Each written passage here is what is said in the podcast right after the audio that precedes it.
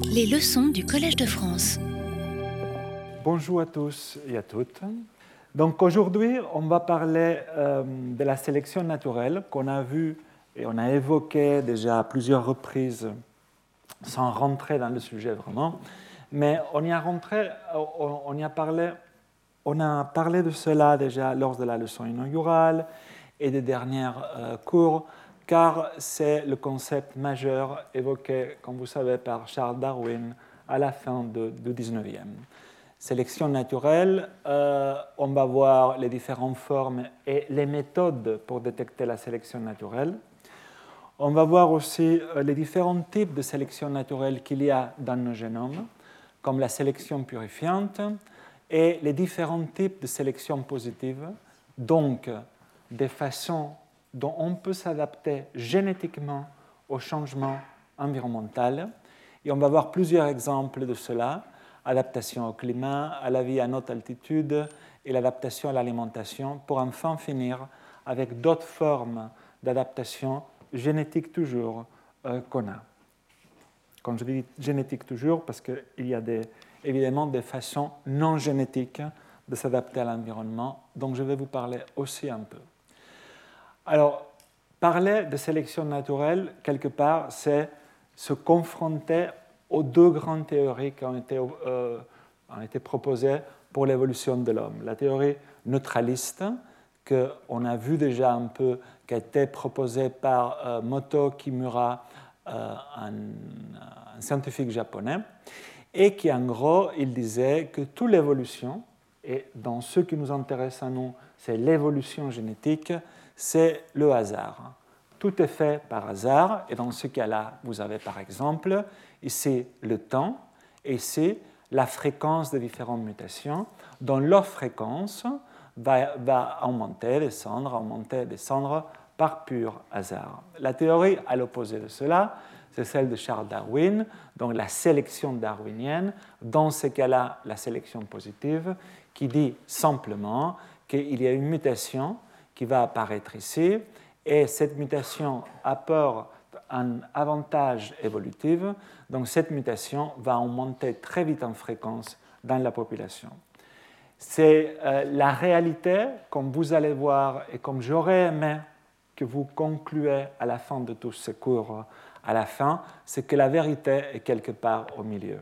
Ce qui a donné lieu aussi à ce qu'on appelle la théorie quasi-neutraliste, c'est-à-dire la plupart des changements de notre génome, la plupart des changements de fréquence allélique, c'est-à-dire les allèles, je vous rappelle, c'est les deux formes d'une même mutation, euh, se font au hasard.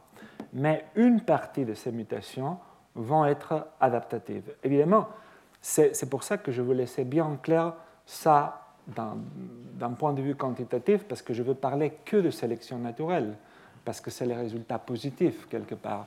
Mais euh, il faut savoir que la sélection naturelle, euh, en tout cas l'adaptation génétique à l'environnement, est extrêmement important, mais les événements restent rares. Pourquoi?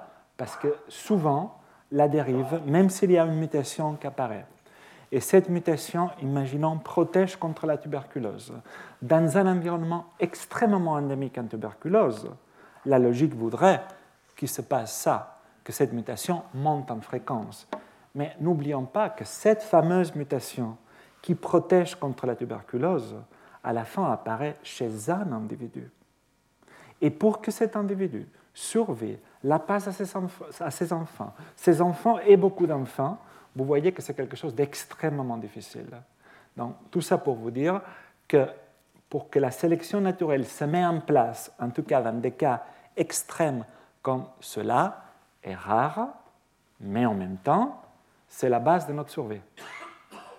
Donc, c'est rare, mais aujourd'hui, je vais vous parler que de ça, que de ceux qu'on a trouvés qui sont quand même très importants. Donc, comment on définit déjà, pour être un peu formel, la sélection naturelle? La sélection naturelle, je vous rappelle que c'est le fait que les traits qui favorisent la survie et la reproduction dans un milieu donné voient leur fréquence s'accroître d'une génération à l'autre. Dans un milieu donné, ça peut être dans des milieux extrêmes, comme l'Arctique, donc l'extrême froid. Dans un milieu donné, ça peut être des environnements très endémiques en pathogènes, comme la, forêt équatoriale de l'Afrique centrale. Et euh, un milieu donné, ça peut être une nourriture disponible euh, basée sur euh, beaucoup, une nourriture très riche, excusez-moi, en amidon. Et ce sont des cas où on, avait preuve qu'on s'est adapté génétiquement pour pouvoir métaboliser, par exemple, l'amidon. Donc, une des premières observations de, Charles Darwin, c'était euh, la forme du bec de ces oiseaux-là. Il, il en avait conclu que la forme du bec euh, évolue par sélection naturelle pour mieux s'adapter au régime alimentaire de chacun de ces oiseaux. Les becs les plus petits sont plus adaptés pour manger la chair des cactus ou euh, des, oiseaux qui sont insectivores, et les becs plus grands, comme celui-ci, sont pour pouvoir casser des graines euh, solides. Mais quels sont les trois grands principes de la sélection naturelle et donc de l'adaptation au milieu Le premier principe, c'est qu'il faut qu'il y ait de la variation.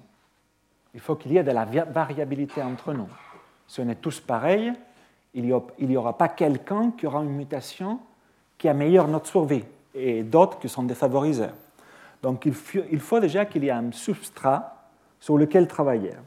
Ici, dans différentes couleurs et tailles des, des girafes. Le deuxième grand principe, c'est le principe de l'adaptation. C'est-à-dire, dans ces cas-là, les petites girafes, les pauvres n'y arrivent pas, donc elles ne peuvent pas manger des feuilles, donc soit ils vont mourir, soit ils vont moins se reproduire, et la grande girafe est adaptée, donc elle va pouvoir manger. Et enfin, le troisième grand principe, c'est le principe de l'hérédité, c'est-à-dire le fait que la girafe peut manger fait que ce phénotype, c'est-à-dire être grande en l'occurrence, est transmis génétiquement à la descendance. C'est pour ça que la, sélection naturelle, on parle toujours d'une sélection basée sur la génétique qui est héritable. On peut voir la sélection naturelle aussi à deux niveaux. On peut la comprendre à deux niveaux. À niveau du phénotype et à niveau du génotype. À niveau du phénotype, je vous rappelle que le phénotype n'est pas autre chose que ce qu'on voit. On est grand, on est petit, on est malade, on est susceptible à la tuberculose ou pas. Donc, ici, vous avez la fréquence des différents phénotypes. Ici, on va faire la taille, par exemple. Donc, vous voyez que dans ce cas-là, il n'y a pas de sélection. Vous voyez qu'il y a des gens petits, des gens intermédiaires et des gens qui sont grands. Mais la plupart des gens dans la population sont intermédiaires comme taille.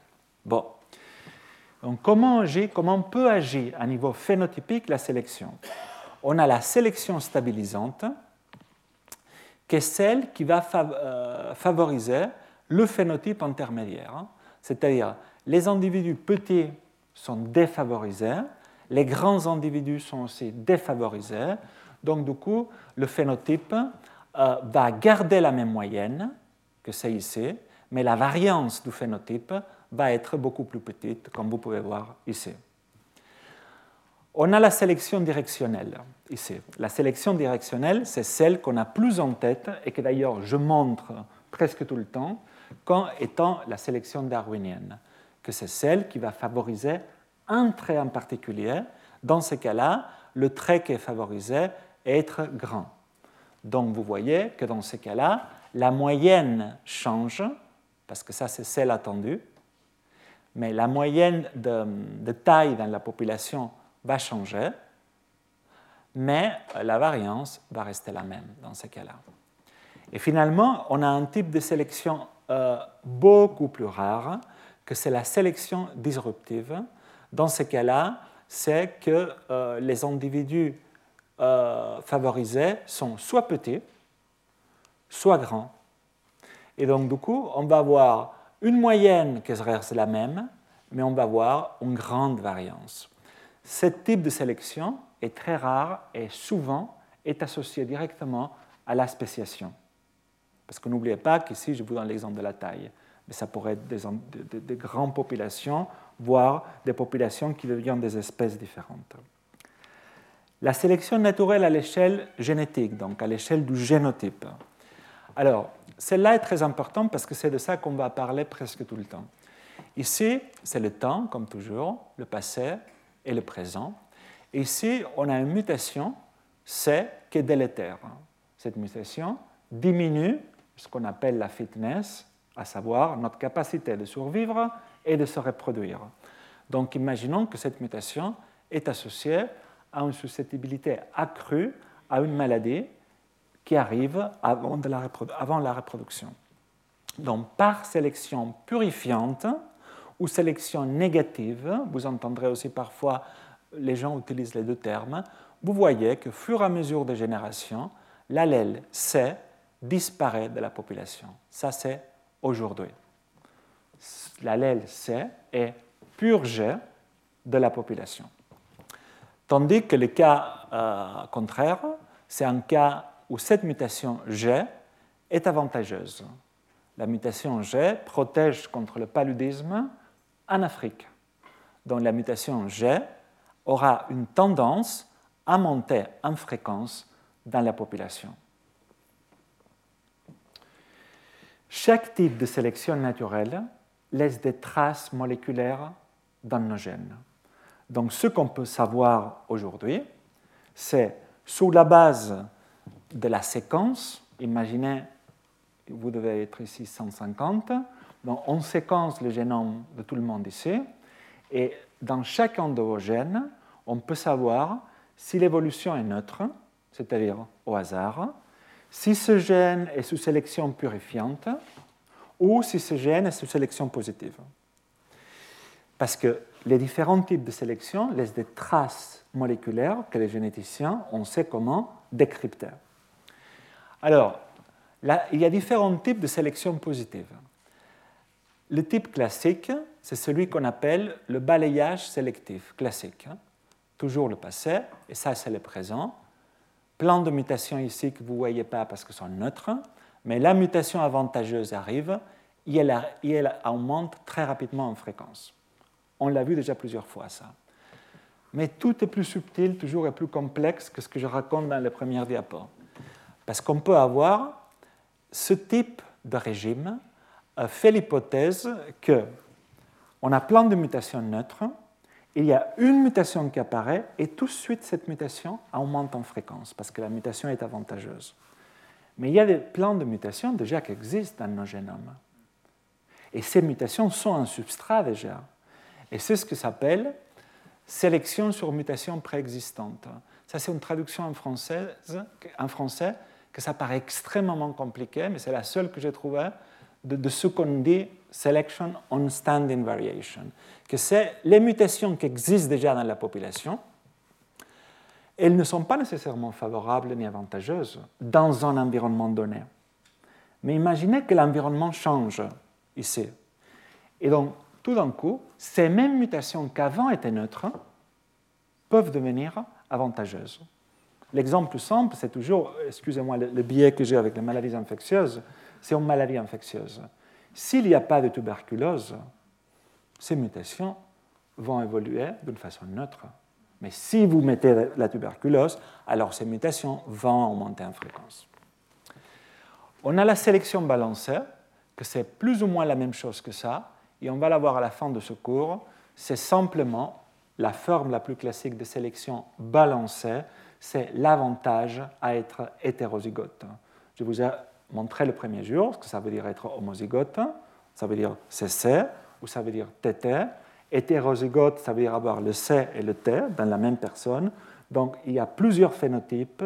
Donc être hétérozygote, c'est un avantage, comme par exemple le cas déjà hyper fameux de l'hémoglobine S, quand l'état hétérozygote protège contre le paludisme, tandis que le prix à payer, c'est que les homozygotes vont développer une drépanocytose.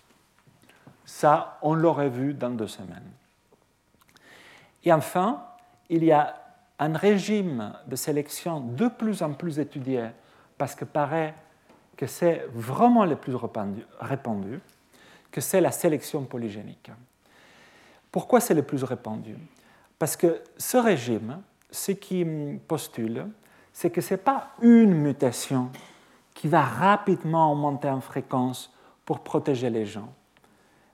Une mutation, évidemment, a très fort effet sur le, sur le phénotype. C'est pour ça qu'elle augmente en fréquence si rapidement. Mais ce qui dit ce régime, c'est que beaucoup de nos phénotypes, la taille en particulier, mais aussi la résistance aux pathogènes, n'est pas un gène avec une mutation à fort effet. Ce qui existe déjà ça, ce qui existe d'ailleurs, je vais vous le montrer. Mais dans la plupart des cas, c'est ça.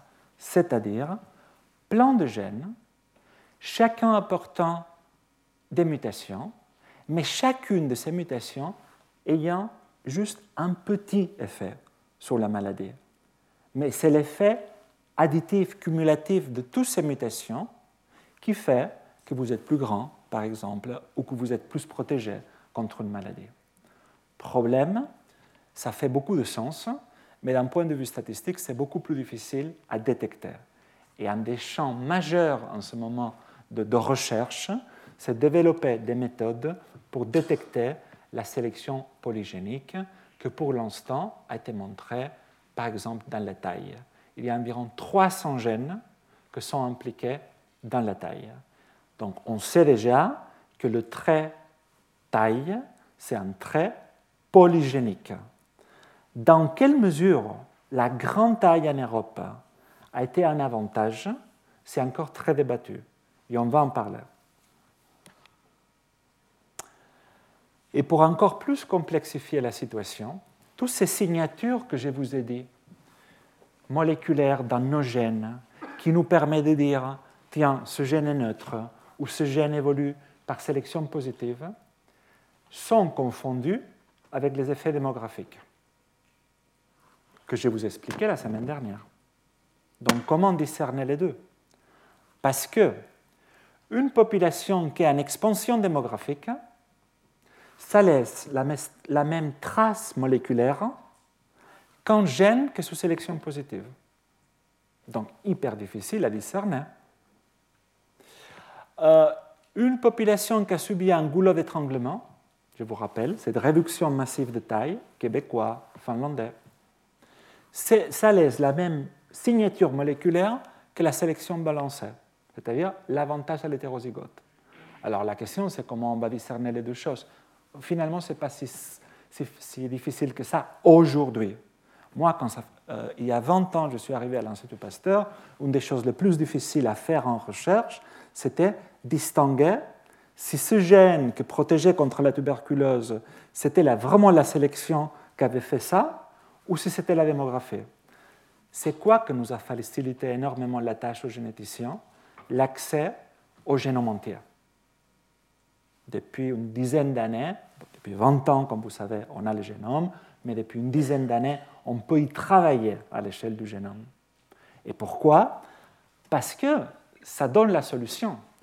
Les effets démographiques affectent tout le génome. S'il y a une réduction de taille, parce que imaginons que nous sommes tous des Québécois et qu'on sort d'un effet fondateur, dont la réduction de diversité génétique, c'est dans tout notre génome, n'est pas dans un gène en particulier, tandis que la sélection agit d'une façon gène spécifique.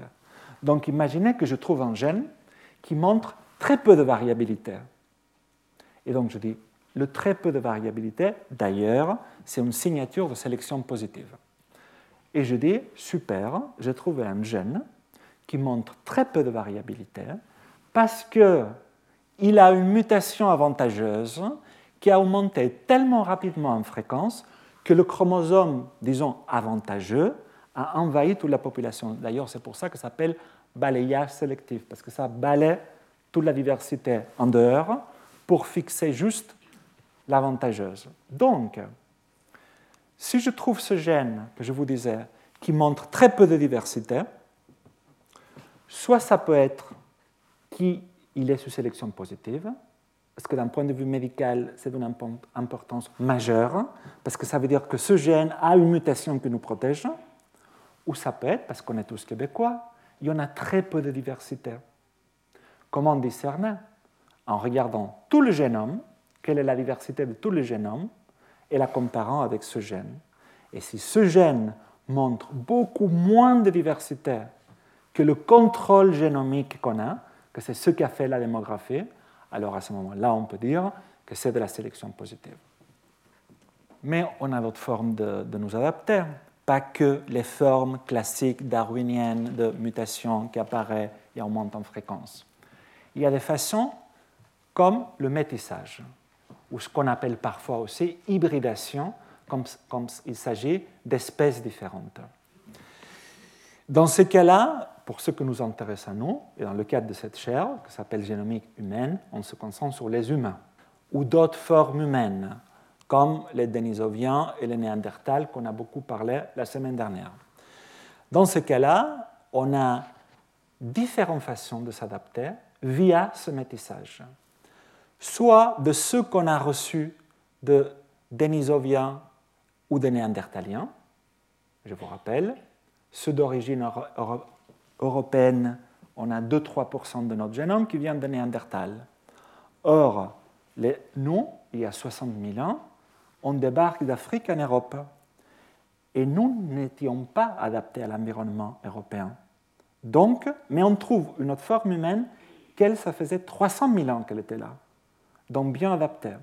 Donc une façon de s'adapter, au lieu d'attendre qu'un jour une mutation va arriver au hasard et que cette mutation augmente en fréquence et qu'en plus cette mutation survit la dérive génétique, est-ce que ce n'est pas beaucoup plus simple emprunter à quelqu'un à côté que lui ou elle est adapté à l'environnement? Et c'est ce qu'on a fait avec Néandertal. Et encore, il ne faut pas aller si loin.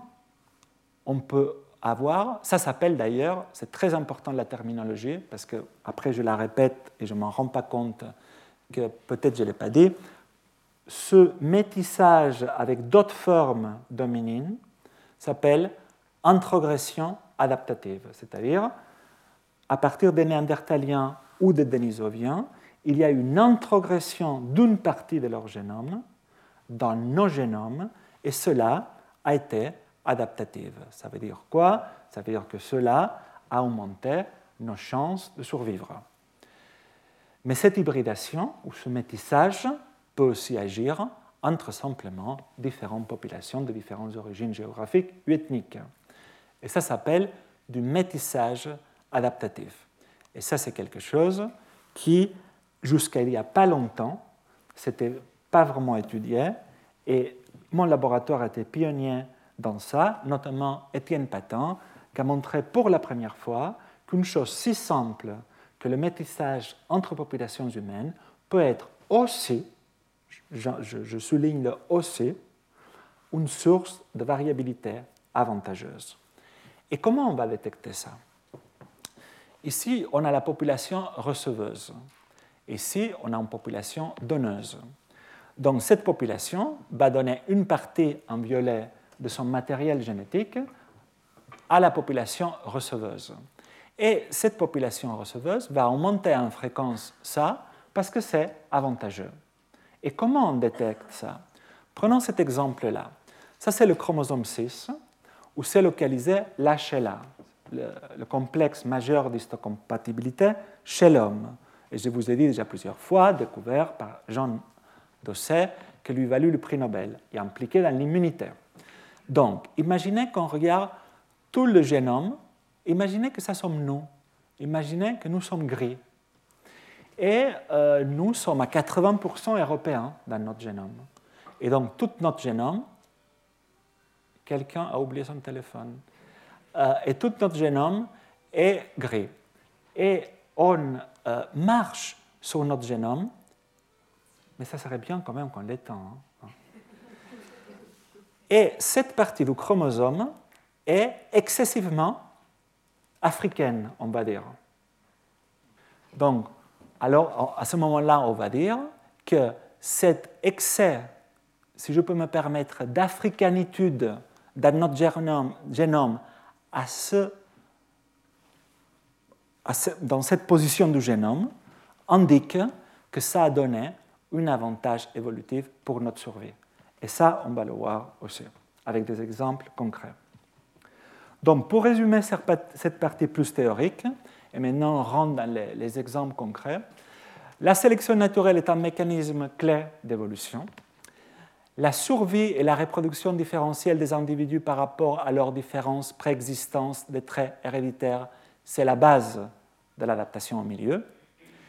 Il existe différents types de sélection naturelle définis à niveau phénotypique et génotypique, chacun laissant des traces moléculaires claires dans notre génome. La théorie, les théories sélectionnistes et neutralistes proposent que les changements évolutifs résultent principalement de la sélection naturelle l'une et de la dérive génétique l'autre. Et enfin, pour quantifier la contribution de ces deux mécanismes, nous devons confronter les prédictions théoriques, c'est-à-dire 60-70 ans de travail par les généticiens de population théoriques, Fischer, Alden, tout ce que je vous ai déjà raconté, et les données empiriques, surtout celles euh, acquises lors des 20 dernières années. Passons donc à la sélection purifiante et ce qu'on sait de ce régime euh, euh, de sélection. Donc, je vous rappelle, la sélection purifiante, c'est la purge dans la population de tout ce qui est létal ou désavantageux, pas favorable. La purge des mutations létales est immédiate, hein, parce que ça veut dire que le, nouveau-né ou le fœtus ne naît même pas. Donc cette mutation n'est pas transmise à la descendance. Le problème, c'est tous ces beaucoup de, de, mutations qui ne sont pas létales, mais qui simplement sont un peu délétères, ou délétères dans certains environnements, mais, pas dans certains autres environnements. Et à titre d'idée, plus de 70%, ça c'est un, un génome d'un individu, mais ça s'applique à nous tous. Plus de 70% des mutations que nous avons dans notre génome, de 1 sont fréquentes, c'est-à-dire il y a d'autres individus qui les ont, et la plupart de ces mutations ont des effets très faibles sur le phénotype, c'est-à-dire il n'y a pas un grand effet. Cependant, vous voyez que ce soit pour les mutations fréquentes. On appelle une mutation fréquente quand elle est à une fréquence de plus de 5%. Donc, que ce soit pour les mutations fréquentes, toutes celles-là, ou pour les mutations rares, il y a un nombre non négligeable de mutations dans chacun de nos génomes qui a un effet large sur le phénotype. Ça veut dire quoi? Qui peut avoir un effet délétère, en tout cas dans certains environnements. Et la question c'est mais pourquoi on est encore nous porteurs de ces mutations-là? Et la réponse est que la sélection purifiante n'a pas eu encore le temps, dans notre espèce, que je vous rappelle qu'elle est récente, de purger en dehors toutes les mutations qui ne sont pas bien intégrées. Et pire encore, plusieurs études à niveau du génome de différentes populations ont montré que les populations non africaines montrent des proportions de mutations délétères supérieures aux populations d'origine africaine. Et la question est pourquoi? Simplement parce que n'oublions pas que tous les non-africains, on a subi un premier grand effet fondateur, donc réduction de diversité génétique, et donc, par hasard, des mutations qui ne sont pas bonnes ont survécu cette réduction de la diversité génétique. Et de deux, ce que s'était montré, que plus on s'éloigne de l'Afrique, plus le taux de mutation délétère augmente à cause, encore une fois, de cette série de goulots d'étranglement que sont à la base du peuplement de notre planète. Comment on peut voir ça? Donc, allons en arrière encore une fois. Ça, c'est le passé et ça, c'est le présent. Les mutations blanches sont des mutations neutres et les mutations rouges sont des mutations délétères. Les populations en expansion, euh, ça c'est une population en expansion démographique, comme les Africains. Ça c'est une population qui a subi un goulot d'étranglement, que vous pouvez voir ici, mais subi une expansion, comme les Européens. Et ça c'est une population qui a subi un fort goulot d'étranglement, suivi d'une expansion récente, comme les Québécois. Donc, il y a 400 ans, la population, les Français euh, qui, ont peuplé le Canada, qui, ont qui ont colonisé le Canada, vous voyez forte réduction de la diversité génétique. Et après, en 400 ans, on passe de quelques milliers d'individus fondateurs, aujourd'hui des millions d'individus, en 400 ans. Il faut se concentrer sur le présent d'aujourd'hui pour que vous voyez de quoi je voulais dire. Vous voyez qu'ici, effectivement, chez les Africains, il y a des mutations délétères, mais en proportion sont beaucoup moins que par, rapport aux mutations blanches. Mais ici, la proportion de rouge par rapport au blanc est bien supérieure qu'ici. Et c'est de ça qu'il s'agit quand on dit que la proportion de mutations délétères augmente au fur et à mesure qu'on s'éloigne de l'Afrique ou suite à des événements démographiques importants. Et quel est le résultat de ça, de ce genre de situation Donc le résultat, c'est que certaines maladies se trouvent beaucoup plus présentes dans certaines populations que d'autres. Par exemple, les Finlandais, qui ont subi un fort goulot d'étranglement, ils ont euh, un taux très important d'une diarrhée, je dois le lire parce qu'en français je ne sais pas le nom, diarrhée chlorée congénitale. Certaines populations, euh, communautés juives, surtout de, l'Est de l'Europe, ils montrent par exemple la dysotomie familiale. Et par exemple, la population des Sardes euh, montre aussi des taux plus importants de euh, la maladie de Parkinson précoce. Prenons les cas des Finlandais. Les Finlandais, il y a entre 4 et 6 000 ans, ils ont subi un effet, euh, un goulot, excusez-moi, un goulot d'étranglement très fort. la population s'est réduite fortement. Et ça a donné lieu à certaines maladies que vous pouvez voir ici, qui sont euh, beaucoup plus présentes chez les Finlandais que dans d'autres populations. Toutes ces populations qu'on appelle parfois des populations d'isola, euh, les Finlandais, les Québécois, les Sardes, certaines populations de Utérites aux États-Unis. Ici, vous pouvez les voir. Les Amish, vous les connaissez aussi, sont des populations qui, pour différentes raisons culturelles, sont très isolées les uns des autres. Euh, il y a toute une liste de maladies qui sont présentes plus chez les uns que chez les autres. Donc, on revient chez les Finlandais. On parlait de la diarrhée chlorée congénitale, la néphrose congénitale, etc.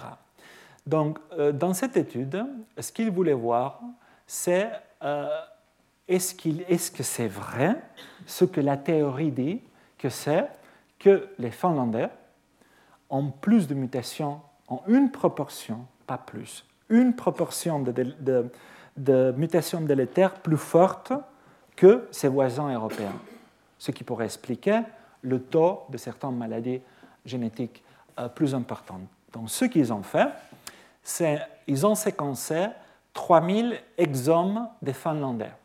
C'est quoi les exomes? Ça, on n'en a pas parlé. C'est comme un génome, mais quand on séquençait le génome, c'est trop cher. Et surtout, ça, c'était en 2013. Donc, à ce moment-là, c'était encore un peu cher. Donc, à l'époque, on pouvait séquencer l'exome. Et ça veut dire, au lieu de séquencer les 3 milliards de, 3 bases de tout le génome, séquençons que ceux qui nous intéressent au fond, en principe, que sont les gènes. Donc l'exome va séquencer les 20 000 gènes. Ça correspond à peu près à 1% du génome. Mais dans ces cas-là, c'est ce qui nous intéressait quand même. Donc ce qu'ils ont fait ici, ils séquencent 3000 Finlandais qui vont comparer à 3000 aussi euh, Européens non finlandais. Donc ils vont comparer euh, les mutations qui tombent dans les gènes, tout en particulier, et à la fin, ils vont sélectionner et identifier 83 mutations, perte de fonction. Perte de fonction, ça veut dire quoi? Je vous ai dit le premier jour que chaque entre nous, chacun entre nous, en moyenne, on peut avoir jusqu'à 300 mutations paires de fonctions. Ça veut dire des, mutations qui font que soit le gène n'est pas exprimé, soit le gène est très très très peu exprimé, soit il n'y a même pas de protéines, etc. Donc ça veut dire que ce sont des mutations potentiellement à des effets sévères. Et ce qu'ils ont vu en effet, pour la proportion de ces mutations perte de fonction, que dès qu'on se concentre sur les mutations qui sont fréquentes, à plus de 5% de fréquence, c'est la même fréquence chez les Finlandais et les non-Finlandais. Tandis que si vous regardez les fréquences rares, de moins de 5%, vous voyez effectivement que les Finlandais, en vert par rapport aux non-Finlandais en bleu, ils ont toujours plus de mutations paires de fréquence, ce qui confirme, en tout cas soutient l'hypothèse d'une purge qui euh, n'a pas encore réussi à purger les mutations de l'éther dans le génome de cette population, en l'occurrence les Finlandais. Mais soyons positifs, on peut aussi s'adapter à l'environnement et, survivre bien, et donc on va parler de sélection positive et adaptation au milieu. Ce schéma, on l'a vu et revu pour parler d'émigration, mais on l'a très peu vu pour parler de l'adaptation au milieu. L'homme a dû s'adapter à différents climats, à différentes ressources nutritionnelles, mais aussi à différents pathogènes. Et ça, c'est la base de l'adaptation génétique au milieu.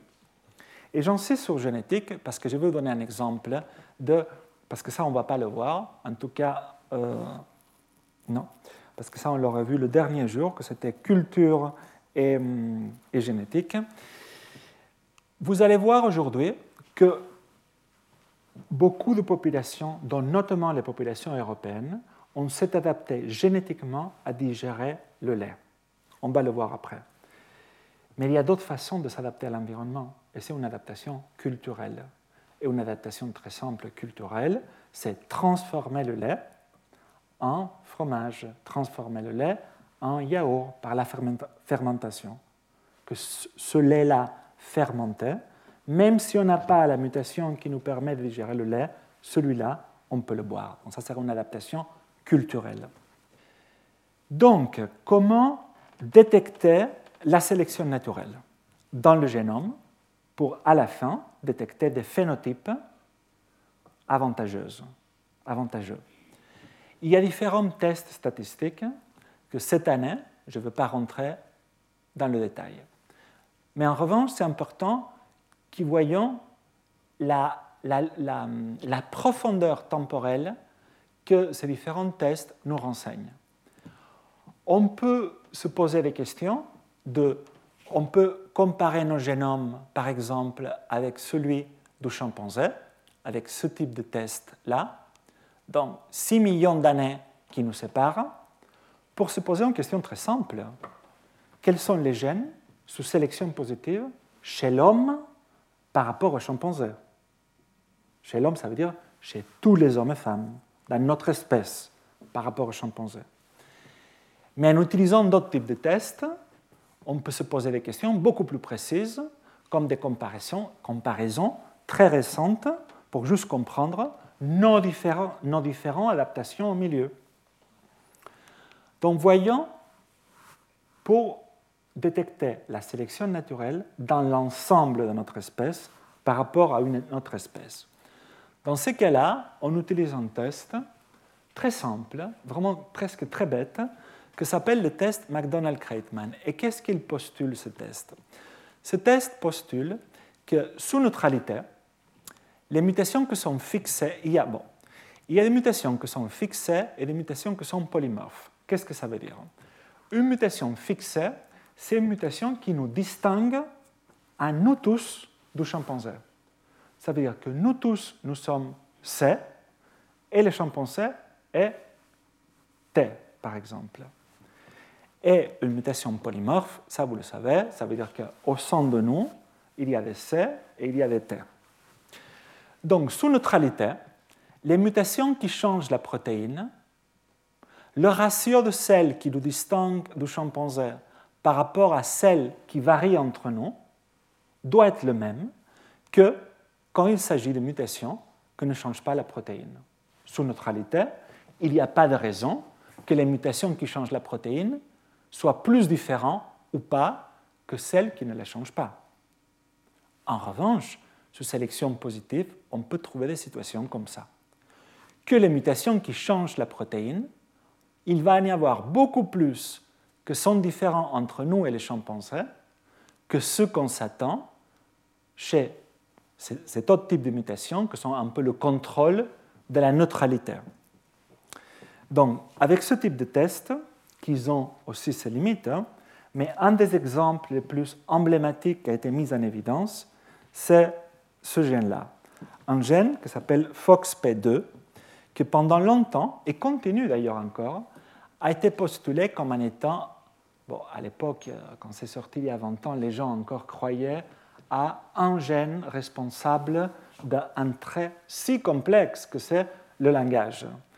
Et les gens disaient, on a découvert le gène, en, singulier, le gène du langage. Évidemment, il y a les gènes du langage. Mais ça pourrait être, mais en aucun cas, ça dénigre le travail de la génétique mendélienne. Parce que le travail de la génétique mendélienne, même si évidemment un gène, sauf des rares cas très clairs, comme la mucoviscidose par exemple, même si un gène ne peut pas être responsable d'un phénotype donné entièrement, le fait de trouver une famille comme celle-là, dont je vais revenir, qu'un gène, en effet, dans cette famille explique le phénotype, nous renseigne sur les fonctions qui sont impliquées dans le phénotype langage, par exemple. Ici, c'est une famille irlandaise que euh, vous voyez que les individus euh, attentes sont les individus en bleu. Et euh, cette famille a été très étudiée parce qu'il montre une altération très spécifique du langage, que c'est une difficulté au langage articulé. Ils parlent, mais ils ont une difficulté à articuler et une légère euh, difficulté de compréhension du langage. Et donc cette euh, famille avait été le début de tout ça parce que grâce à elle et une autre famille après en Grande-Bretagne aussi qui a été séquencée, qui avait un, phénotype très très semblant, c'est-à-dire difficulté de langage articulé, et le gène que sort toujours, c'est ce gène-là qui s'appelle euh, FOXP2.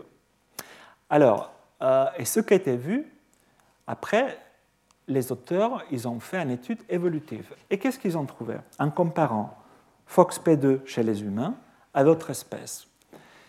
Que ce qui nous sommes ici, et ça c'est la souris. Imaginez la quantité de millions d'années qui nous séparent de la souris. Et pourtant, il y a juste un changement chez la souris. Un changement chez l'orang-outan, duquel on s'est séparé, si je me rappelle bien, 12-13 millions d'années. Mais que dans la lignée humaine, dans un temps si court, on trouve déjà deux mutations. Ce qui a soutenu que cette accélération que s'appelle de l'évolution dans ce gène, dans l'espèce humaine, que d'ailleurs on partage avec les chimpanzés, pardon, on partage avec Néandertal ces deux mutations, a fait dire que ce gène serait des gènes probablement impliqués dans le langage. Ça, c'est toute l'équipe de Svante Paabo à, Leipzig, au Max Planck, qui ont fait ce travail. Et en plus, après ce qu'ils ont fait, c'est des souris humanisées, c'est simplement des souris, s'utilisent beaucoup aussi par des études en, immunologie ou en infectiologie. C'est des souris que vous mimez certaines mutations humaines dans la souris. Et comme vous faites des souris qui portent les deux mutations humaines putativement impliquées dans le langage, les souris humanisées porteuses de ces deux mutations émettent des ultrasons à une fréquence différente que le groupe contrôle, soutenant un peu l'idée que ce gène serait impliqué quelque part dans le langage, mais lien direct entre ces mutations et ce phénotype reste encore à, à être établi. Et partons maintenant dans l'opposé. On va se concentrer sur les différences et la sélection naturelle très très récentes. Et pour cela, on peut utiliser deux grands types de tests. Des tests qui sont basés sur les différences entre populations et des tests qui travaillent au sein d'une population donnée. Qu'est-ce qui font les tests qui se basent sur des différences entre populations? Ces tests-là vont juste voir qu'on va comparer ces trois populations-là pour tout le génome. Et donc la différence entre la 1 et la 2, c'est ça, la 2 et la 3, c'est ça. Mais pour un gène donné, on va voir que la 1 se dégage. Donc là, on a le contrôle interne de ce qu'on s'attend à niveau génomique, et on va voir que pour ce gène, il y a une sélection positive dans la population 1. C'est beaucoup plus simple si on regarde ici. Partons en Afrique, quand on habitait là, il y a 60 000 ans. Et il y a une mutation rouge et une mutation bleue. Et les porteurs de la mutation bleue et rouge, ces deux mutations sont neutres. Donc, faisons ces individus venir jusqu'aujourd'hui. Et donc, la fréquence de la mutation rouge, comme elle est neutre, elle, a varié juste par neutralité, dérive génétique, chez les Africains et chez les Européens. Ça, c'est un exemple juste. Donc, aujourd'hui, si vous comparez le génome des Africains d'aujourd'hui aux Européens d'aujourd'hui, les différences génétiques sont, et on l'a vu déjà la semaine dernière, extrêmement faibles dans tout le génome. Cependant, dans des rares cas, donc la sélection, ça peut arriver ça. Repartons en Afrique, et cette fois-ci, on a une mutation rouge, et cette mutation rouge n'est pas neutre. Cette mutation rouge protège, exemple, contre le paludisme. On a les deux populations qui l'héritent, mais ici, il y a une différence, l'environnement. Et on a du paludisme en Afrique, mais pas en Europe. Donc, d'une façon évidemment très exagérée, je l'ai dessiné, mais la mutation rouge va augmenter en fréquence en Afrique et elle va rester à faible fréquence, voire se perdre euh, en Europe. Donc pour cette mutation donnée, on va voir une différence énorme entre les deux populations. Et ça, c'est une façon très, quelque part, informative d'identifier des mutations qui ont participé à l'adaptation des Européens, à l'adaptation des Africains et à l'adaptation des Asiatiques, etc. etc. Parce qu'on peut corriger par la race du génome. Donc, ce qu'on peut faire aujourd'hui, c'est exactement ça. On va utiliser différents tests statistiques pour détecter pas seulement les gènes, mais les mutations précises sous sélection naturelle. Et après, qu'est-ce qui nous intéresse? Comment cette mutation avantageuse est impliquée dans un trait phénotypique? Résistance en maladie, plus grand, plus petit. Pour ça, on combine ces études en génétique de population avec des études de génétique d'association qui simplement vont nous dire cette mutation rouge nous rend plus grand. Et finalement, on va pouvoir comprendre éventuellement, le seul but de tout ça, c'est comprendre quels sont les phénotypes avantageux, avantageux par rapport aux phénotypes non avantageux. Dans les dernières euh, dizaines d'années, il y a eu euh, beaucoup de gènes et de fonctions qui ont été montrées comme étant avantageuses, dont on a pu identifier les bases génétiques. Quelques exemples sont ici. La, tolérance au lait, on verra, cet exemple. La taille, l'adaptation à la vie anarctique, ce sont des conditions extrêmes, pas seulement de froid, mais de, nourriture, très riche en acides gras.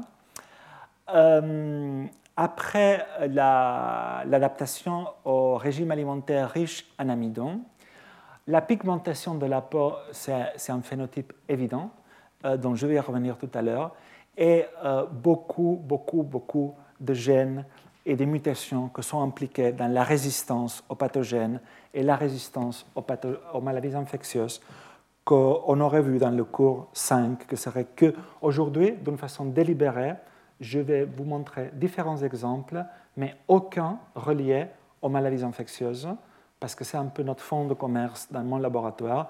Et ça, il y a un cours dédié, que c'est le cinquième jour, que vous allez voir, que ce soit par vidéo ou l'année prochaine, j'espère qu'on va se revoir. Et comme on a peu de temps, et là je suis désolé, je vais me concentrer sur les exemples parlants. Il y a quelques années, cet exemple que je vous ai montré de deux populations, africaines et européennes, qui pour une mutation donnée se distinguent tellement, on a voulu l'appliquer à les vraies données euh, génétiques pour voir quels seraient les gènes ou les mutations qui ont participé à cette adaptation différente. Et alors, ce qu'on a fait, c'était analyser environ 2,8 millions de mutations dans un groupe d'Africains, d'Européens et d'Asiatiques. Et on s'est dit, quelles sont les mutations qui présentent un excès de différence entre les populations? Comme l'exemple, le graphique que je vous ai donné avant, avec l'exemple inventé du paludisme, qu'on a vu que la mutation rouge augmente énormément en Afrique et pas en Europe. Et qu'est-ce qu'on a trouvé? D'un, on a trouvé que ces genres de, situations arrivent dans la vraie vie, chez nous tous. Ils arrivent principalement dans soit les mutations qui changent la séquence des acides aminés, c'est-à-dire éventuellement la protéine, soit dans des mutations qui sont régulatrices, qui sont souvent localisées dans le promoteur du gène.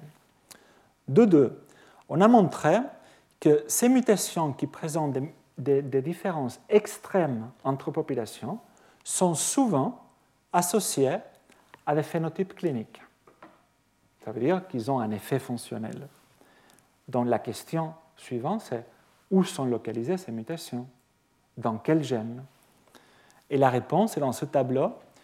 On a trouvé des gènes impliqués dans la pigmentation de la peau et le développement des cheveux, ce que sont des phénotypes qui sont évidents, qui varient entre populations humaines. On a trouvé des gènes impliqués dans la réponse immunitaire aux pathogènes. On a trouvé des euh, gènes qui sont impliqués dans le syndrome métabolique, c'est-à-dire obésité, diabète, hypertension.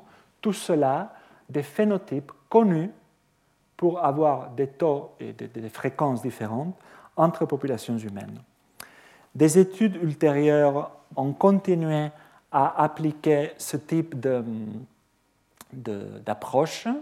Et ici, ça a été fait avec le, projet 1000 génomes, donc, dans ces cas-là, ils ont étudié 1000 génomes entiers de différentes populations du monde, ce qui est très intéressant parce que ça permet d'aller au-delà de regarder les gènes.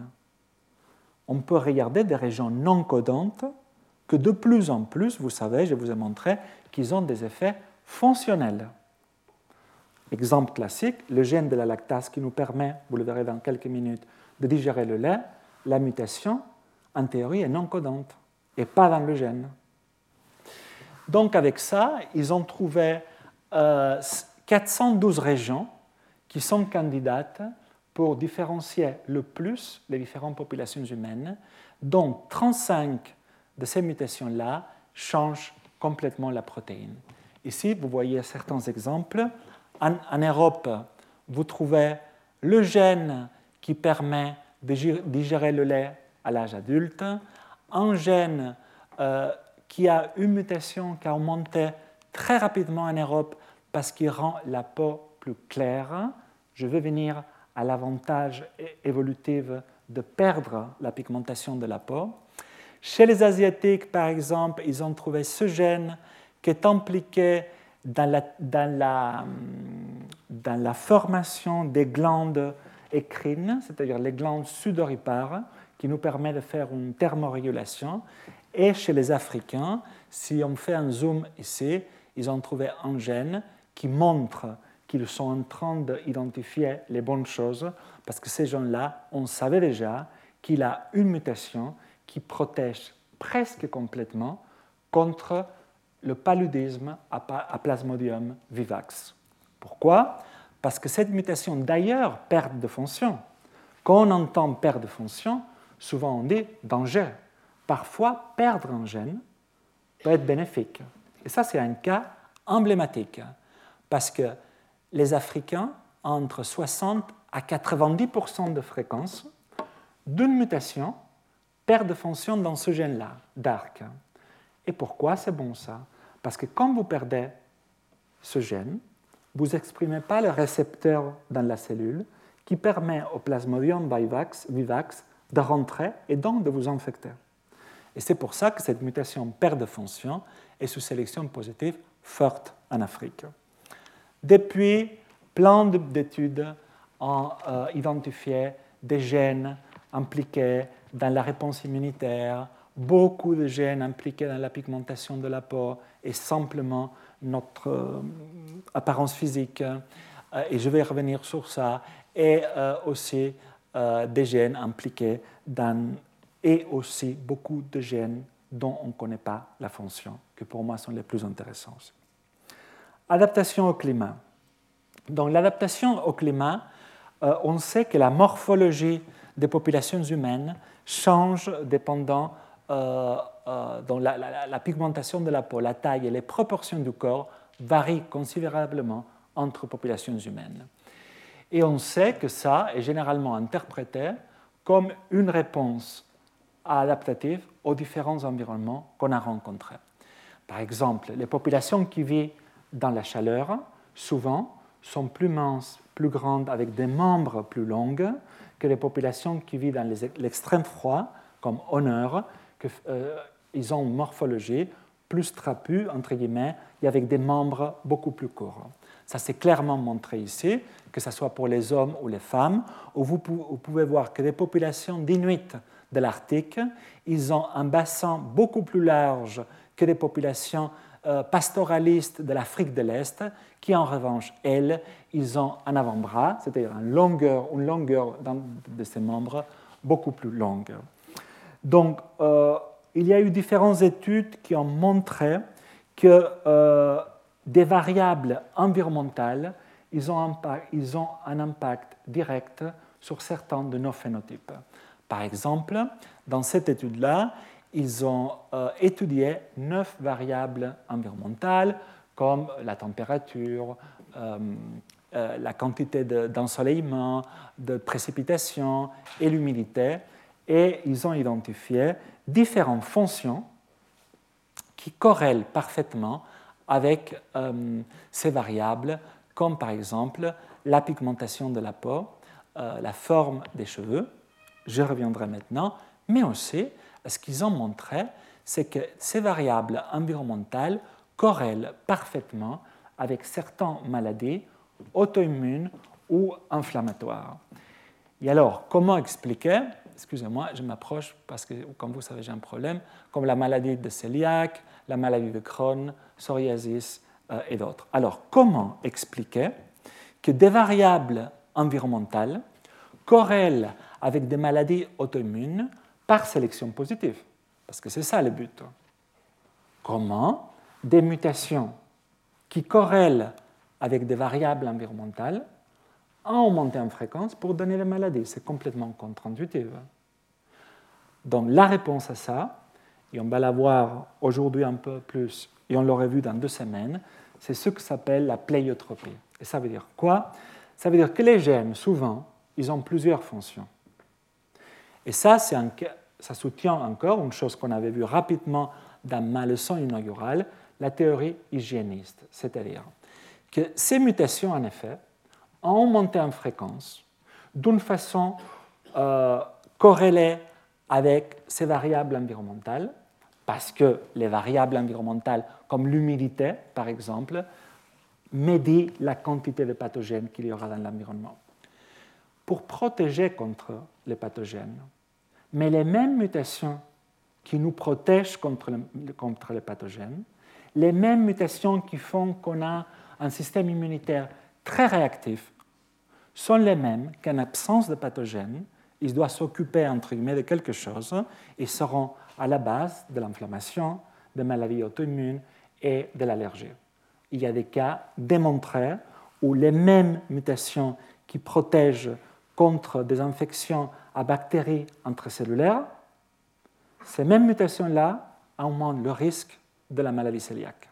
Donc vous voyez cette espèce de, de, compromis évolutif, ce que s'appelle en anglais un trade-off, c'est un compromis évolutif, et c'est euh, prix à payer pour certains phénotypes euh, sélectionnés positivement. Mais on voit souvent dans tous ces, toutes ces études les gènes de la pigmentation de la peau. Et ressort, et ressort des gènes où c'est extrêmement clair, pas seulement que sont responsables de la différente pigmentation de la peau, mais qu'en plus sont sous sélection positive, et chez toutes les populations, en Afrique, en Europe.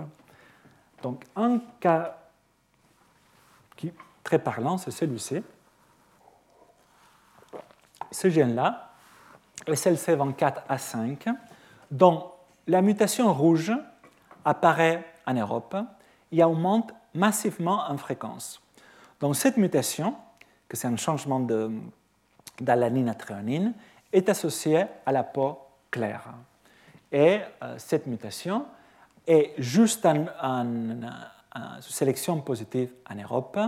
Ça, c'est juste un graphique dont, dans un autre cours, je vais vous expliquer les parties plus techniques, mais montre en gros que sous sélection qu'en Europe et pas ni en Afrique ni en Asie. Alors, comment expliquer ça? Pendant longtemps, on disait la perte de mélanine chez les Européens, c'est juste ce qu'on appelle un relâchement du contrant sélectif. En Afrique, on a besoin d'avoir plus de mélanine pour pas seulement protéger la peau des, rayons UV extrêmement forts avec tout ce que c'est tous les problèmes reliés aux effets nocifs des rayons UV euh, pour la peau, mais aussi à la dégradation, à la photodégradation du folate, que vous savez que c'est essentiel pour la reproduction. Mais on disait, OK, mais quand l'homme sort d'Afrique, il perd la pigmentation de la peau simplement parce qu'on a moins besoin de ça. Donc ce qui a été montré, qu'en gros, pas seulement c'est qu'on n'en a pas besoin de la pigmentation, mais on a besoin de la perdre. Donc c'est un phénotype avantageux, la peau claire, la peau claire, parce qu'on a besoin de perdre la pigmentation pour pouvoir photosynthétiser la vitamine D. Ici, vous le voyez, comment la distribution de la variation de pigmentation de la peau à travers le monde, en gros, plus clair, c'est la couleur, plus clair, c'est la peau, coïncide à peu près avec les régions géographiques dans lesquelles les rayons, les rayons UV sont insuffisants pour la synthèse de la vitamine D par la peau. Donc ça, c'est une des explications de cette variabilité de la pigmentation de la peau dans les populations humaines. On peut s'adapter aussi à des climats, comme je vous disais avant, très extrêmes. Plusieurs études se sont intéressées à comment euh, un grand nombre de populations que vous pouvez voir ici, au nord du Canada, en Alaska, en Groenland et dans toute la Sibérie, vivent dans des climats extrêmes de froid. Donc ici, dans cette, dans cette étude-là, ils avaient étudié, étudié, différentes populations et ils avaient identifié un gène, CPTIA, qui est un gène qui est impliqué dans l'oxydation mitochondriale des acides gras, dont la mutation rouge, est augmentée en fréquence dans toutes ces populations-là et elle n'est pas présente ou à de très faibles fréquences dans les autres populations. C'est encore un cas de pléiotropie, parce que la mutation rouge est associée à quelque chose de, délétère, c'est-à-dire une hypoglycémie hypokétotique, qui est impliquée aussi à des phénotypes très sévères chez l'enfant. Donc, comment c'est possible que cette mutation ait augmenté en fréquence? C'est associé à euh, un phénotype délétère, parce que la même mutation participe, et le même gène, dans la digestion et le métabolisme des acides gras, qui, comme vous savez, sont des populations qui ont une alimentation extrêmement riche en acides gras. Et ça a été démontré par un autre article, celui-là, qu'ils ont travaillé en particulier euh, à niveau de, des génomes des populations des Inuits en Groenland. Et les gènes qui montrent plus de sélection naturelle sont ces trois gènes-là qui sont impliqués dans la désaturation des acides gras. Et en plus, pas seulement sont impliqués dans la désaturation des acides gras, mais par pléiotropie à nouveau, ces gènes ont d'autres fonctions, comme sont impliqués dans la taille aussi. Donc, ils ont des effets en aval sur la taille, le poids, l'insuline et le niveau de cholestérol. Donc, vous pouvez voir parfois que la modification d'un gène ou d'un groupe de gènes, parce que ça va vous bénéficier pour mieux vous adapter à un environnement donné, peut venir avec tout un paquet d'autres choses qui vont avec, parce que simplement le gène est pléiotrope, c'est-à-dire a plusieurs fonctions.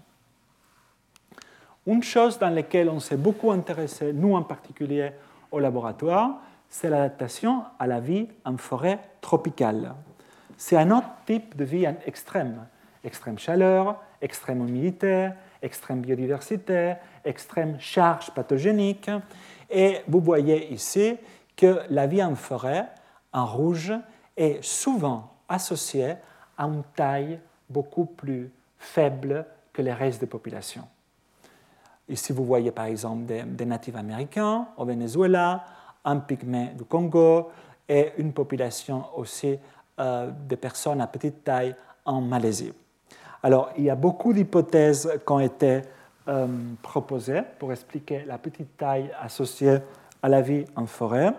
Une est se protéger de la surchauffe causée par l'humidité, euh, une meilleure mobilité dans la forêt, aussi un retard dans le croisement, euh, excuse-moi, euh, un arrêt du croisement précoce pour permettre de commencer la vie reproductive en sachant que la vie en forêt est beaucoup plus courte que la vie hors de la forêt. C'est tout ce qu'on appelle des, histoires de traits de vie.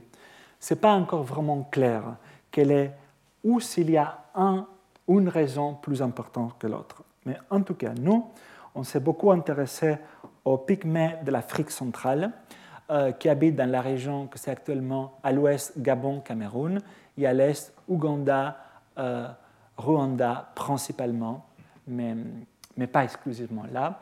Et euh, on a, au cours des dernières années, quand un peu je vous en ai parlé la semaine dernière, on a bien décortiqué l'histoire démographique de ces populations, l'histoire de métissage de ces populations, mais dans cette étude plus récente ici, la question qu'on s'est posée, c'est au lieu d'utiliser une population de pygmées comme représentant toutes les populations de pygmées, et sur la base de ça, faire des grandes conclusions sur la façon dont les pygmées se sont adaptés à la vie en forêt, prenons beaucoup de populations différentes de pygmées, de l'ouest, de l'est, regardons leur génome et identifions par des méthodes robustes quels seraient les gènes que sont sous sélection positive plus forte et partagés par tous les groupes de pygmées pour éviter des faux positifs.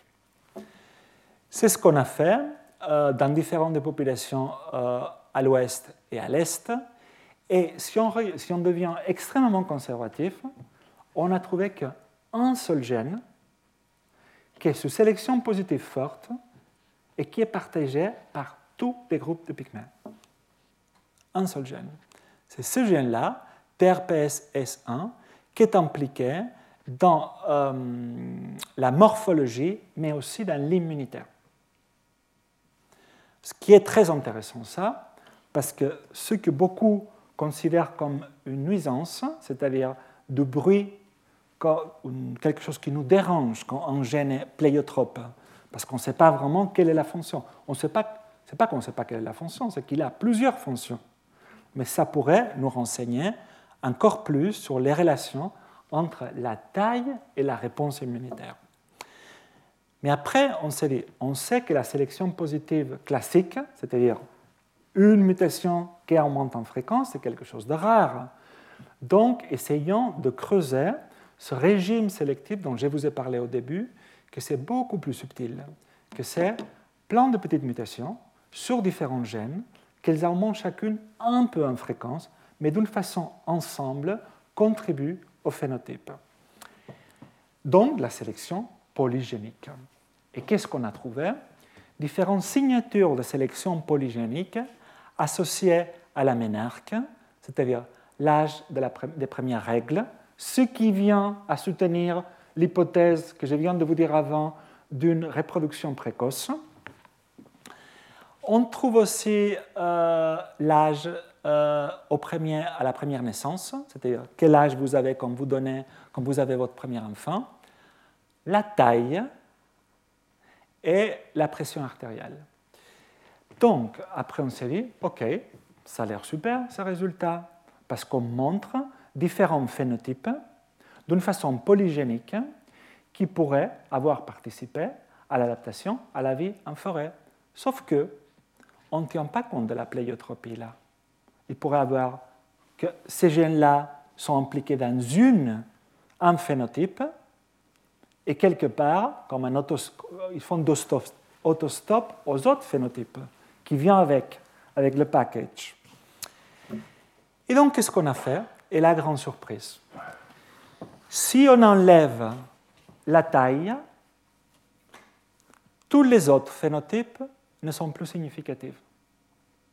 En revanche, si on enlève chacun des autres phénotypes, on enlève la ménarque, la taille reste significative. On enlève l'âge de la première naissance, la taille reste significative. Qu'est-ce que ça veut dire? Ça soutient l'hypothèse que l'adaptation, le phénotype qui a plus participé à l'adaptation à la vie en forêt, et d'une façon polygénique, c'est la taille. Et en avantageant la taille, en l'occurrence la petite taille, on a amené, on a fixé d'autres phénotypes qui vont avec, comme l'âge de la ménarque et autres. Il y a d'autres milieux extrêmes auxquels s'adapter, et c'est la vie en altitude. Je vous ai évoqué très rapidement, la semaine dernière, la vie en hypoxie. Il y a trois grands groupes de population dans l'altiplano en Amérique du Sud, les hauts plateaux éthiopiens et le plateau tibétain, dont 140 millions de personnes vivent à une altitude supérieure à 2500 mètres. Et euh, comme vous savez, à cette altitude-là, c'est des conditions extrêmes d'hypoxie, c'est-à-dire manque d'oxygène, donc apport insuffisant en oxygène par, rapport aux besoins de l'organisme. Une des premières études à niveau génétique de population qui a identifié un gène qui aurait participé à l'adaptation à la vie en altitude, c'est cette étude-là où ils ont comparé deux populations qui sont très semblantes génétiquement les uns aux autres. Les Chinois Han, qui habitent dans la plaine, et les Tibétains. Et pourquoi, et ça c'est très important, qu'on a plus, on a plus de puissance pour détecter la sélection naturelle quand on compare deux populations qui sont très semblantes. Parce que du coup, si les populations sont très semblantes, quand vous trouvez une différence, ça veut dire qu'il y a beaucoup plus de chances que cette différence ait un effet fonctionnel. Ils ont comparé les génomes des Chinois Han avec les Tibétains, et comme vous voyez, la plupart des mutations s'alignent sur la diagonale.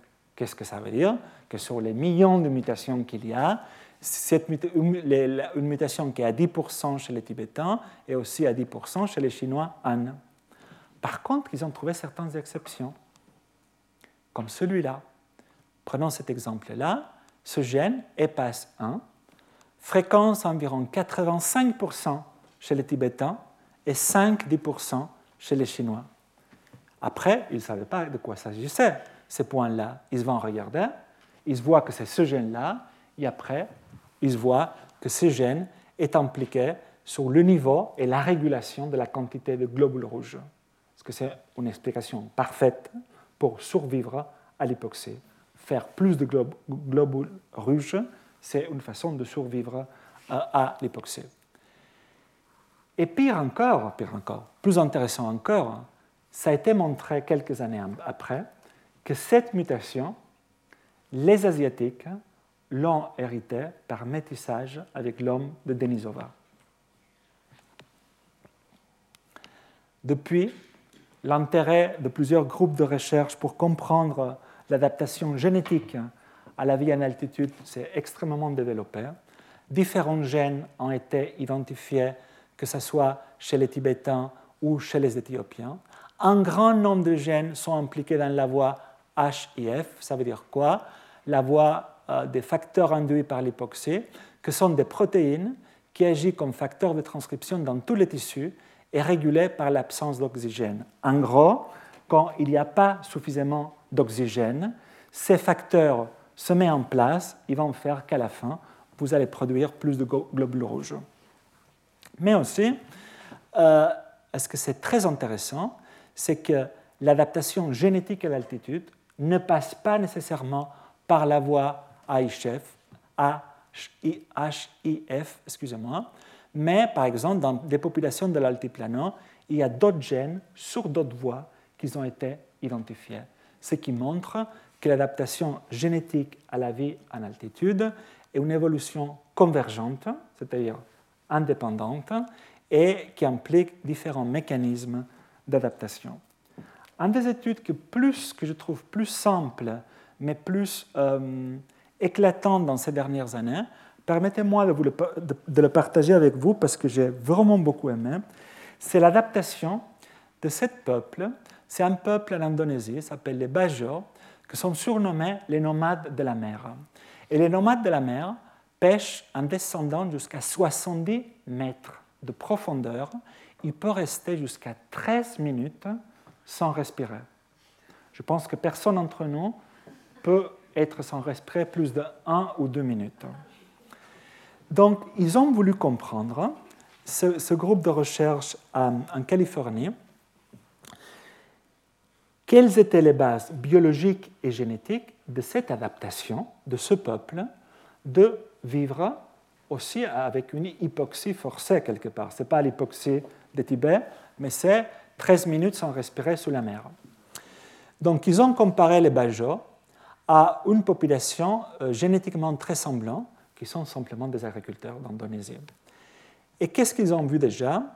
Ils ont vu que les Bajos présentent une taille de la rate plus importante que la population des, euh, des agriculteurs, la rate étant un euh, organe qui permet de, faire des, jets de globules rouges.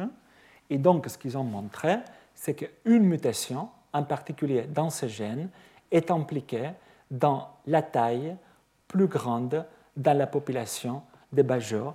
Donc, ce qu'ils ont démontré, c'est une adaptation physiologique à l'hypoxie forcée qui a des bases génétiques. Et enfin, j'aimerais vous parler de l'adaptation à l'alimentation. Le cas plus emblématique, c'est euh, la digestion du lait. Notre état naturel, c'est de ne pas pouvoir digérer le lait après 5, 6, 7 ans, on finit la période de sevrage. L'enzyme qui nous permet de digérer le lait diminue dramatiquement dans notre corps. Pour digérer le lait, c'est-à-dire le lactose, on a besoin d'un enzyme qui s'appelle la lactase, qui va casser ce sucre, c'est-à-dire le lactose, en galactose et glucose. Et ça, on peut le digérer. Mais après, après la période de sevrage, cette enzyme diminue, donc en théorie, on ne peut pas boire du lait. On se sent mal. Mais vous allez dire, par statistique, en France, 40% des gens peuvent digérer le lait en âge adulte. Ici, vous voyez, vous voyez la fréquence du phénotype. On ne parle pas de génétique encore, que c'est la fréquence de la, possibilité de boire du lait à l'âge adulte. Vous voyez que dans le nord de l'Europe, au Danemark et en Suède, on arrive à 90%. En France, entre 40 et 50%. Donc, les bases génétiques de ce phénotype ont été découvertes déjà il y a quelques années. Et on sait qu'en Europe, il y a deux mutations qui nous permettent, à beaucoup d'entre nous, de continuer, de continuer à boire du lait à l'âge adulte. Mais les bases génétiques ne sont pas les mêmes qu'en Afrique. Le même gène a d'autres mutations qui permettent aux Africains, de à une partie des Africains, de continuer à boire du lait à l'âge adulte. Et d'ailleurs, comme je vous disais avant, aucune de ces mutations, c'est dans le gène codant la lactase. C'est tout des mutations non codants, ce que souvent on ne regarde pas en génétique, que sont impliquées dans l'expression du gène. Donc, cette mutation est une des mutations qui présente le taux de sélection le plus fort du génome. C'est une des, des, top 10 de notre génome qui a augmenté plus vite en fréquence parce que ça apportait un avantage sélectif. Et euh, aussi bien en Europe qu'en Afrique. Et ce que c'est intéressant, c'est qu'en génétique de population, on peut dater l'âge à partir de laquelle la sélection a commencé à agir. Et ça a été daté entre 3000 et 6000 ans en Europe et entre 8000, excusez-moi, oui, et il y a un problème ici. C'est à l'inverse, ça. C'est entre 2000 et 6000 ans en Afrique et entre 8000 et 9000 ans en Europe. Je suis désolé. Mais en traduisant, j'ai oublié d'échanger. Ce qui coïncide parfaitement avec le moment où ces populations font la transition de populations chasseurs-cueilleurs nomades à des populations sédentaires, éleveurs et agriculteurs. Mais la sélection naturelle, et ça c'est quelque chose d'extrêmement important, ce que je vais vous dire maintenant, elle ne sait pas, elle, si l'environnement va changer. Donc, on peut augmenter une mutation en fréquence dans la population, parce que cette population protège contre le paludisme, mais l'environnement peut changer. Et souvent, la sélection passée peut être associée à des effets délétères aujourd'hui. Je vous l'ai déjà un peu évoqué avant. Et comment, de plus en plus, on voit plein de maladies actuelles des sociétés modernes, cœliaque, colite, la maladie de Crohn, de Crohn diabète, euh, psoriasis, arthrite, etc., qui sont en partie causées par des mutations sous sélection positive. Donc c'est complètement contre-intuitif. Comment une mutation avantageuse, c'est-à-dire sous sélection positive, est associée à une maladie? C'est exactement pour ce que je vous ai dit avant, la théorie hygiéniste. Tout au long de notre histoire, on a sélectionné les mutations pour avoir un système immunitaire très réactif et les mêmes mutations sont aujourd'hui associées à certaines maladies auto-immunes, allergiques et inflammatoires. Et ça s'applique aussi à d'autres phénotypes. Ça, c'est ce que s'appelle l'hypothèse du gène économe. Et c'est cette très belle étude qui a montré au Pacifique qu'une mutation dans ce gène est sous très forte sélection positive chez les populations du Samoa. Mais la même mutation est associée à l'obésité. Donc comment expliquer encore cette contradiction? Une mutation sous sélection positive très forte associée à un phénotype délétère, comme l'obésité. Simplement parce que tout au long de... Et ça c'est ce que s'appelle la, théorie ou l'hypothèse du gène économe, tout au long de notre vie, on a vécu 90% de notre histoire comme espèce dans la famine. Donc on a sélectionné des mutations qu'avec le minimum de ressources nutritionnelles permet de maximiser la production d'énergie. Mais nous tous, plus ou moins, nous on a changé de régime alimentaire. Sauf que quand une population de 1 à très très faible diversité génétique. N'oubliez pas que le Pacifique, c'est la dernière région du monde à avoir été pas colonisée, peuplée. 1000, 1500 ans en Polynésie française, par exemple. Donc très très peu de diversité génétique, donc très peu de substrat pour s'adapter. Plus changement radical de régime alimentaire très rapide dans ces régions-là du monde, les mêmes mutations que nous permettaient de survivre avec peu de nourriture pour maximiser l'énergie serait responsable aujourd'hui de certaines épidémies d'obésité, hypertension et diabète. Il y a d'autres formes de sélection, mais permettez-moi d'en partager un avec vous, que c'est celui que je trouve le plus intéressant. Et c'est celui-là. Et on va en finir là. Est-ce que la sélection naturelle agit-elle toujours? Ça, c'est une question qu'on me pose souvent. Donc, je ne sais pas, pour savoir s'il agit-il toujours aujourd'hui, ce qu'on peut vous dire, c'est oui, euh, Ça dépend de quelle région du monde on parle.